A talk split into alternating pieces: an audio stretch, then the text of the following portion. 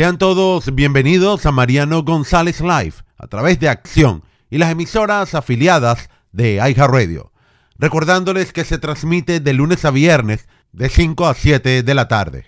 El tono de los comentarios del presidente Joe Biden con respecto a la guerra de Rusia contra Ucrania está levantando muchísimas preocupaciones, dado que no sabemos qué tipo de valoración le está dando el presidente estadounidense a los informes de inteligencia, en virtud que Biden constantemente está utilizando la frase apocalipsis nuclear.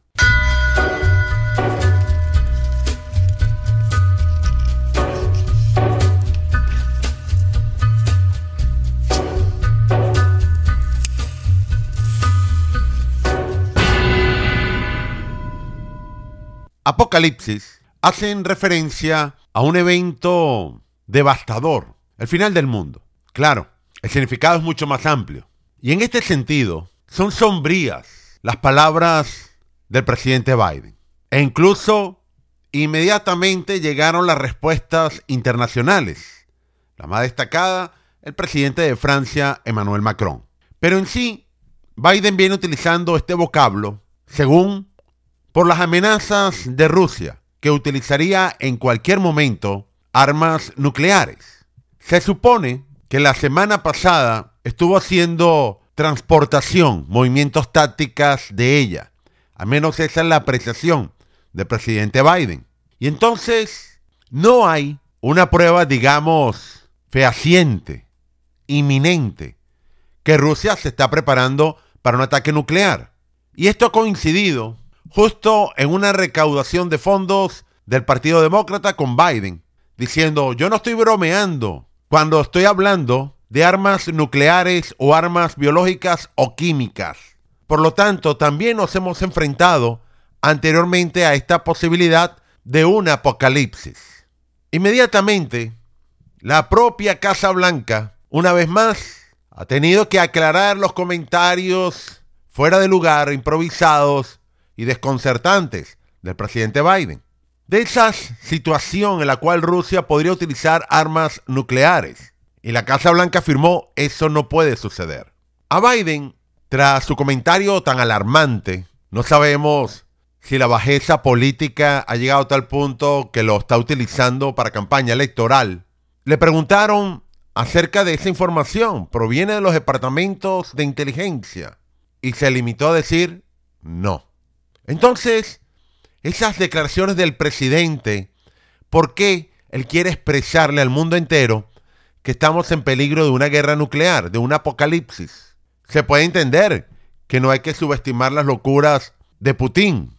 Y entonces, muchos de sus colaboradores continúan con esta responsabilidad informativa, diciendo, bueno, que el arsenal nuclear ruso no puede representar solamente un ataque contra Ucrania. Cuidado, afecta a países de la Organización del Tratado del Atlántico Norte, de la OTAN, porque puede desbordar las fronteras de Ucrania. Claro que hemos escuchado las bravuconadas de Putin, que reiteradamente dice que utilizaría arsenal nuclear. En días recientes anunció sus planes para movilizar reservistas rusos, 300.000 de ellos para continuar con su invasión. Pero la respuesta internacional es tratar de calmar esas palabras fuera de lugar de Biden. El mismo presidente francés le aconsejó a su colega estadounidense tener cuidado con lo que se habla ante una amenaza nuclear, afirmando debemos ser muy cuidadosos en ese asunto. Inclusive, hasta el presidente del Consejo Europeo llegó a afirmar que estas son escaladas muy serias, pero que hay que mantener la calma. Al asistir a un evento de recaudación de fondos para campaña de senadores en Nueva York, el presidente Biden advirtió, Putin no está bromeando cuando hace esas amenazas. Y en eso coinciden expertos. Hay que tomar en serio la amenaza de Putin de uso de armas nucleares Según Biden, la milicia rusa está desempeñándose significativamente mal y agregó que no enfrentábamos la posibilidad de un Armagedón desde Kennedy y la crisis de los misiles cubanos. Las amenazas de Putin vinieron con una acción de algo que no sucedía desde la Segunda Guerra Mundial, el despliegue de 300.000 reservistas del ejército, lo que desató protestas y encendió focos rojos en las Naciones Unidas. A nuclear war cannot be won. Allí entonces el presidente Biden dijo que una guerra nuclear no puede ganarse ni pelearse, pero advirtió que Estados Unidos no va a intimidarse por esas amenazas. De ahí el temor de que los mandatarios se enfrasquen en algo más que un debate para ver quién es el más fuerte. No solamente quién es el más fuerte, aquel que también quiere mantenerse en el poder. Pero, ¿de dónde ha sacado Biden esa información? Es sumamente irresponsable ese tipo de comentarios porque no hay agencia, no hay informes del Pentágono que así lo sugieran. Y de ser así, ténganlo por seguro, desde hace tiempo nos hubieran mostrado las fotos y ya estaríamos todos en entrenamientos y preparación por un ataque nuclear. Tristemente, un tema tan delicado lo trajo a la campaña electoral. Hasta el mismo presidente Donald Trump le sugirió a Biden que estás haciendo exactamente lo incorrecto. Trump habló que la estrategia tiene que ser que Rusia y Ucrania negocien la paz para evitar precisamente que el conflicto nos lleve a una tercera guerra mundial. El presidente le recordó a su colega que debemos ser muy inteligentes, muy ágiles y tenemos que saber qué estamos diciendo. Pero Biden dice que no está bromeando. No hay informe de inteligencia que así lo sugieran.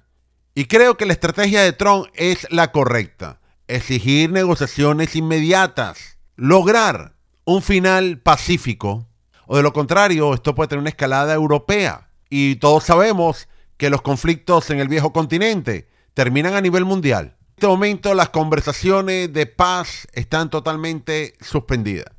Cada vez que hay algún tipo de intento, Putin no cumple con su palabra, a menos con los tratos iniciales. Claro, por supuesto que hay gente y hay asesores de Biden que le instruyen a utilizar ese vocabulario, que estamos frente a una amenaza nuclear seria, y en lo cual están deseando que esto se convierta en un debate nacional. Pero no hay señales que los rusos se estén preparando ante este evento. Tampoco el Pentágono lo ha firmado. Y si es un juego, esto es demasiado serio. Yo creo que el Congreso de Estados Unidos debería llamar al presidente para que nos aclare a todos esta situación de un supuesto Armagedón que lo dijo en plena recaudación de fondos para su partido político, es decir, campaña electoral.